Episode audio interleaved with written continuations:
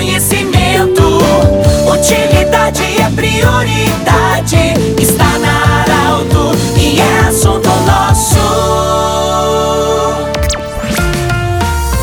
Boa tarde, ouvintes Arauto. Nós estamos iniciando o assunto nosso desta segunda-feira. Unimed Vale do Taquari, Vale do Rio Pardo, Centro Regional de Especialidades, Anexo Hospital de Monte Alverne e também Cindy Lojas. Cindy Lojas lembra, compre no comércio local, valorize a economia do seu município. Deputado Marcelo Moraes nos visita até para fazer uma avaliação dos primeiros seis meses de mandato 2023. Você que assumiu mais um mandato, o deputado reeleito. É, como está sendo nesse novo modelo, depois da pandemia, novo presidente, enfim. Boa tarde, bem-vindo. Tudo bem, Pedro? Uma saudação especial a todos os ouvintes da Rádio Arauto, aqui de Santa Cruz da região. Dizer que é uma satisfação sempre conversar com vocês. Eu estou numa nova jornada lá na Câmara dos Deputados, aonde este mandato é totalmente diferente do mandato passado. Por que isso? No mandato passado, eu cheguei a ser vice-líder do governo.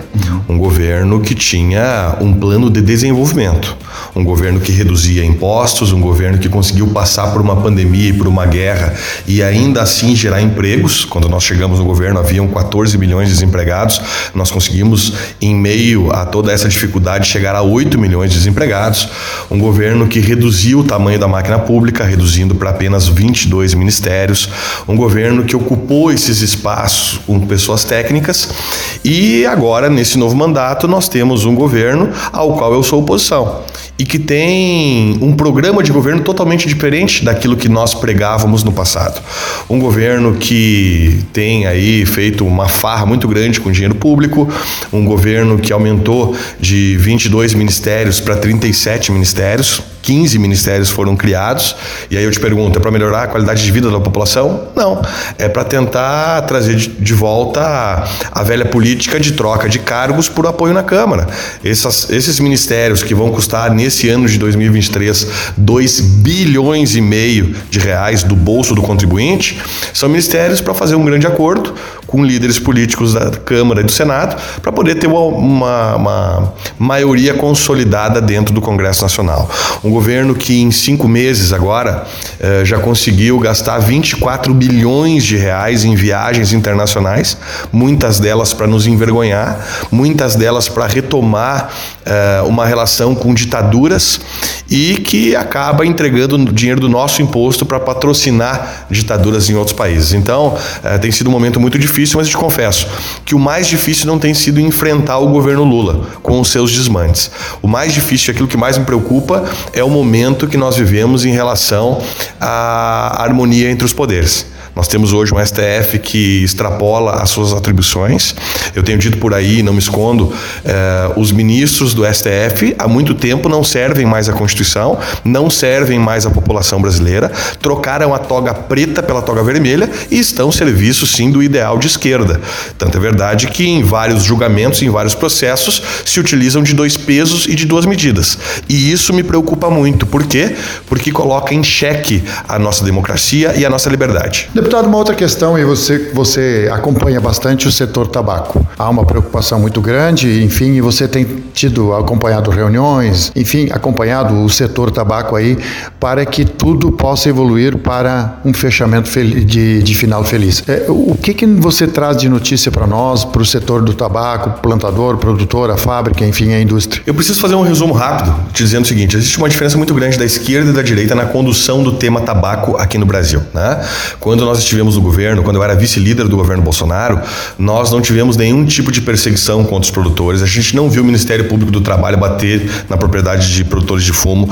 Nós conseguimos terminar com a CONIC, que era um órgão do governo federal criado pelo Lula e pela Dilma, né, para tentar diminuir o plantio de tabaco aqui no Brasil. Bom, nós então tiramos da frente todos os empecilhos e entregamos segurança aos produtores. Permitimos com que eles produzissem né, com total segurança de que o governo não estaria interferindo. Bom, este governo petista que agora em seis meses já começa a mostrar aquilo que fez no passado, em seis meses nos pegou com perplexidade, agora, semana passada, ou dez dias atrás, uma campanha do Ministério da Saúde que, ao invés de falar dos malefícios do cigarro, ao invés de fazer uma campanha tentando diminuir o número de fumantes, a campanha do Ministério da Saúde, pasmem vocês, ela não aborda fumantes, não aborda malefícios da saúde, ela vai diretamente atacar os produtores.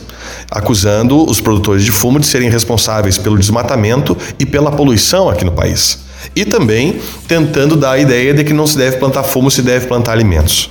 Isso é um total desconhecimento por parte do Ministério da Saúde e por parte do governo Lula. Até porque, Pedro, nós sabemos que os produtores hoje de fumo são avaliados pelas indústrias e se cometerem qualquer tipo de crime ambiental, inclusive são excluídos de vender não só para aquela empresa, mas para as demais empresas, porque o setor tabagista não aceita crime ambiental. Mais do que isso, quando acusa os produtores de produzir o tabaco e não alimento, mal sabem eles que quase a totalidade dos produtores de fumo hoje produzem alimento dentro da propriedade, num projeto de diversificação. Mas eles têm que entender que o que garante uh, financeiramente a renda do produtor é o fumo. O alimento vem como um, uh, um acréscimo na renda familiar. Então, é importante que a gente, uh, sempre que pode, e eu tenho participado de muitas reuniões em Brasília, que a gente possa estar levando um pouquinho mais dos dados aqui da região. Primeiro, dados do IBGA Uh, região mais povoada de interior do nosso Brasil é na nossa região, de Santa Cruz do Sul. Por quê? Porque o fumo é produzido em pequenas propriedades. Nós hoje exportamos 91% da nossa, da nossa produção. Ou seja, são containers de fumo que saem daqui para outros países e dinheiro que vem abastecer a nossa economia. Nós temos aqui no Rio Grande do Sul 70 mil famílias vivendo do fumo, nós temos 40 mil empregos da indústria, sem falar dos empregos indiretos. E aí eu faço uma conta simples, Pedro, para aquele que não conhece talvez a realidade do tabaco. Vamos lá. Se nós parar parássemos hoje de produzir o fumo aqui na nossa região, terminariam os fumantes? Com total certeza que não. O que aumentaria seria o número de contrabando, que hoje já está em 57% no nosso país. E eu faço uma conta pelo outro lado agora. Se nós fizéssemos uma lei, é só uma suposição, tá?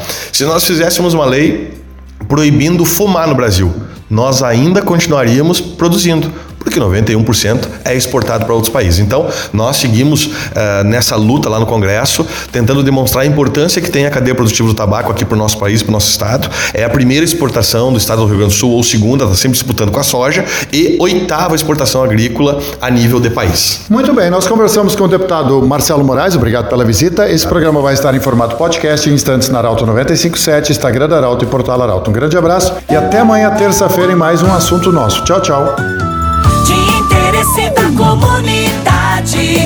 Informação gerando conhecimento. Utilidade é prioridade.